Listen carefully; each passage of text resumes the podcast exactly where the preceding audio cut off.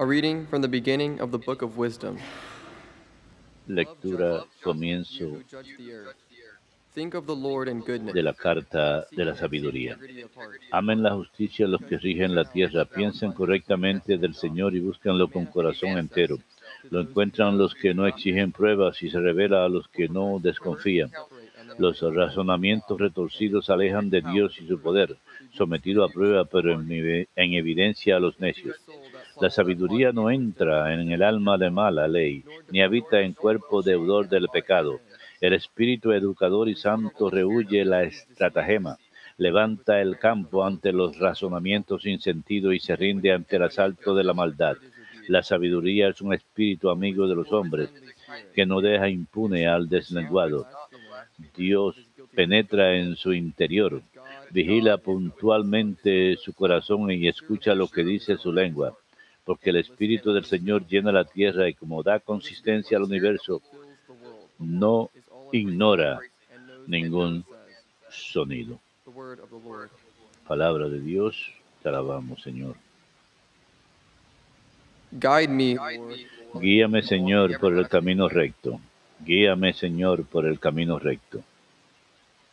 O Lord, you have prayed- Señor, tú me sondeas y me conoces, me conoces cuando me siento y me levanto. De lejos penetras mis pensamientos, distingues mi camino y mi descanso. Guíame, Señor, por el camino recto. Todas mis sendas te son familiares. No ha llegado la palabra a mi lengua y ya, Señor, te la sabes toda. Me estrechas detrás y delante, me cubres con tu palma. Tanto saber me sobrepasa, es sublime y no lo abarco. Guíame, Señor, por el camino recto.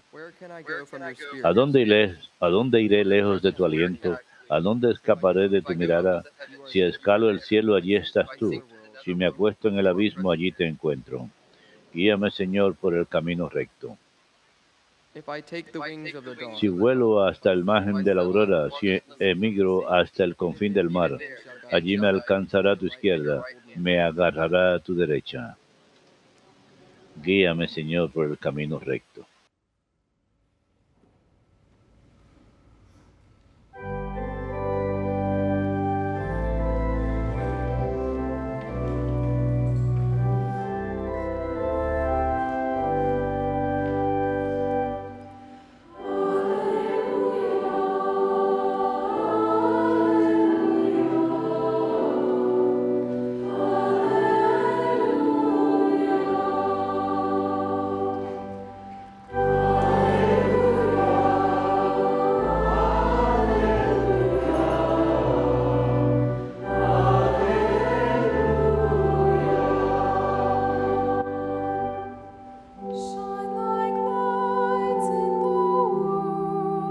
Iluminen al mundo con la luz del Evangelio reflejada en su vida.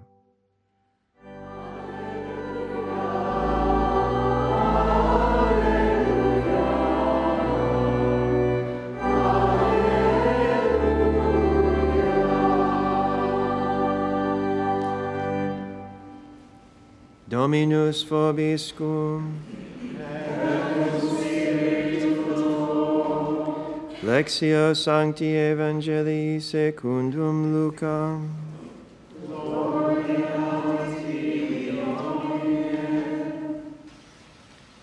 his En aquel tiempo Jesús dijo a sus discípulos, es inevitable que sucedan escándalos, pero hay de los que los provoca. Al que escandaliza a uno de estos pequeños, más le valdría que le encajaran en el cuello una piedra de molino y lo arrojasen al mar. Tengan cuidado. Si tu hermano te ofende, repréndelo. Si se arrepienta, perdónalo. Si te ofende siete veces en un día y siete veces vuelve a decirte lo siento, lo perdonas.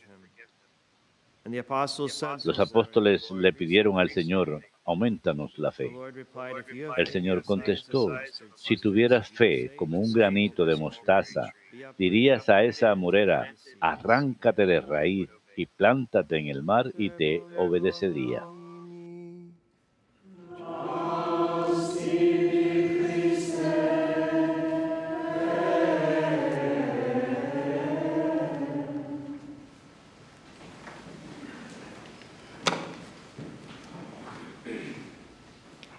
Our responsorial psalm today, which is Psalm El 130, salmo de hoy, número 139, nor can nos recuerda que no podemos ocultarnos de Dios ni engañarlo.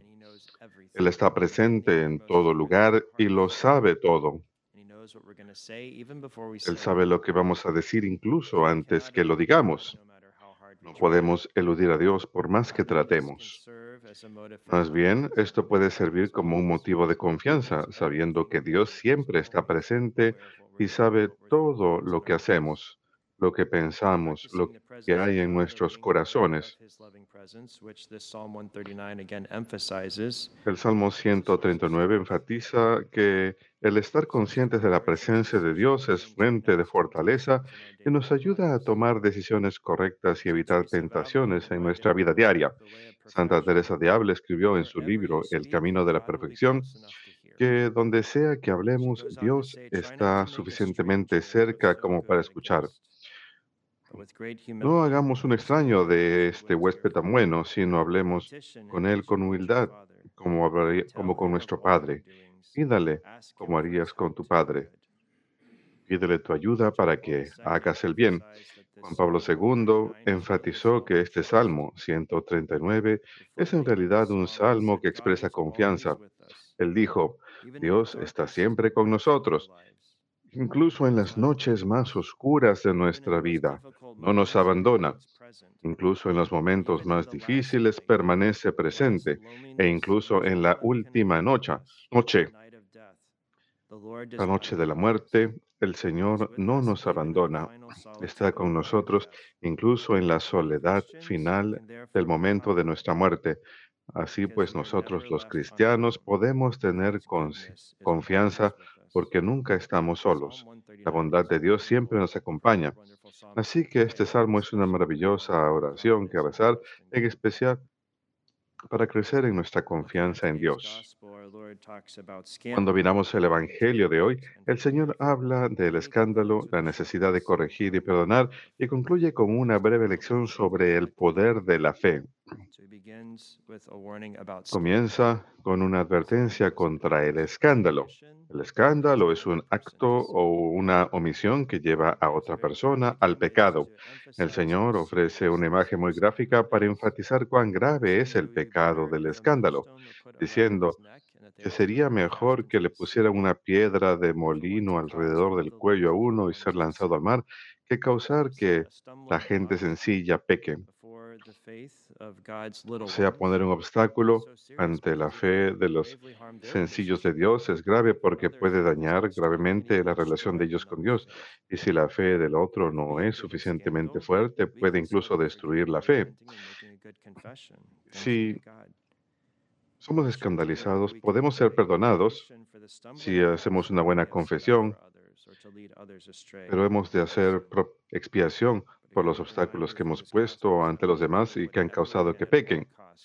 Hemos de hacer todo lo posible en todo momento para evitar que otra persona se aleje de Dios.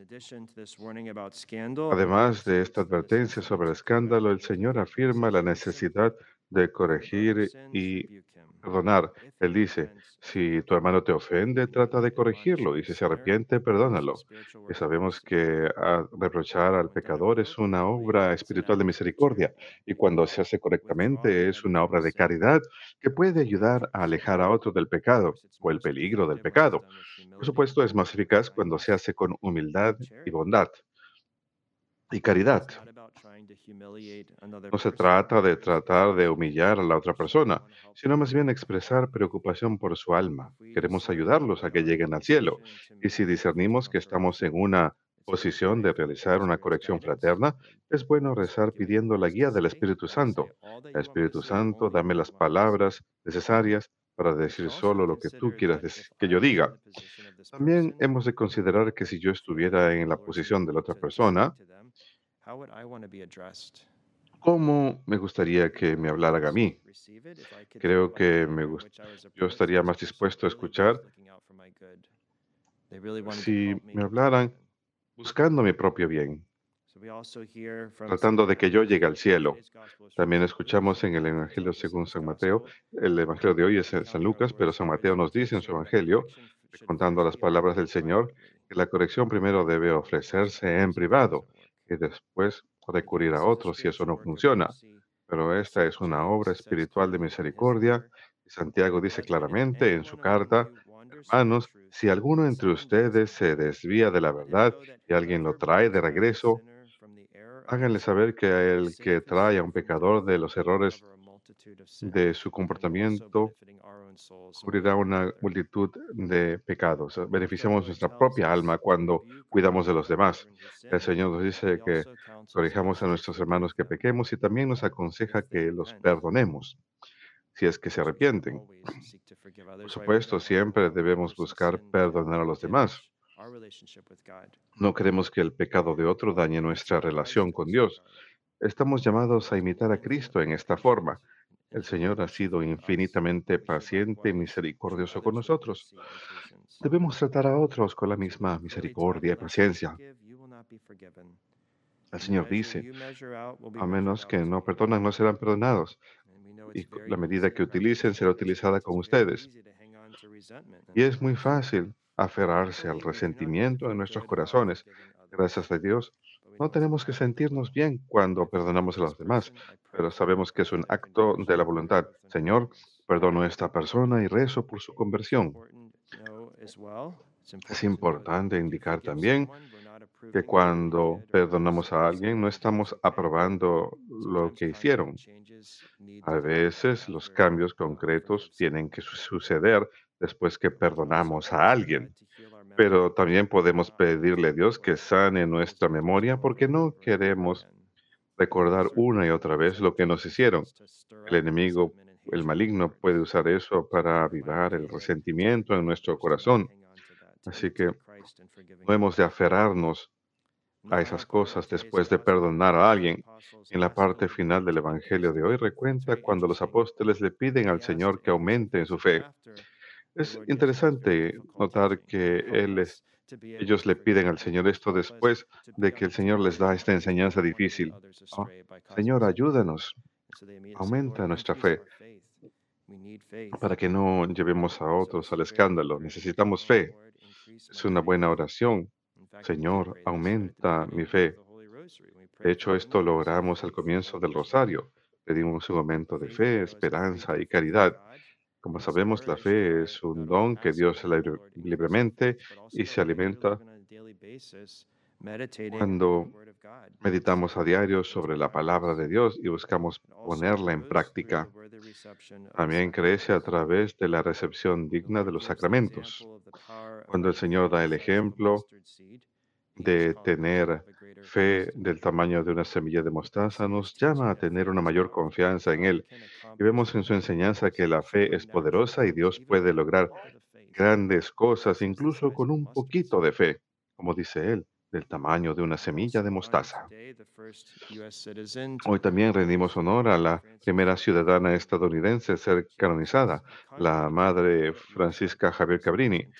Ella nos da un ejemplo concreto de lo que significa poner la fe de uno en Dios a pesar de falta de recursos. Esa santa, nacida en Italia, tomó como lema las palabras de San Pablo, puedo hacer todo en Él que me fortalece. Su confianza en Dios era tan grande que ella decía a sus hermanas, y eso está basado en su propia experiencia, ella les decía, ya he aprendido que cada vez que fracaso en cualquier empresa, es porque confié demasiado en mis propios poderes. Ninguna de nosotras fracasará si lo dejamos todo en las manos de Dios. Bajo Él, la pregunta de lo posible e imposible deja de tener significado. El Señor también dijo, con Dios nada es imposible.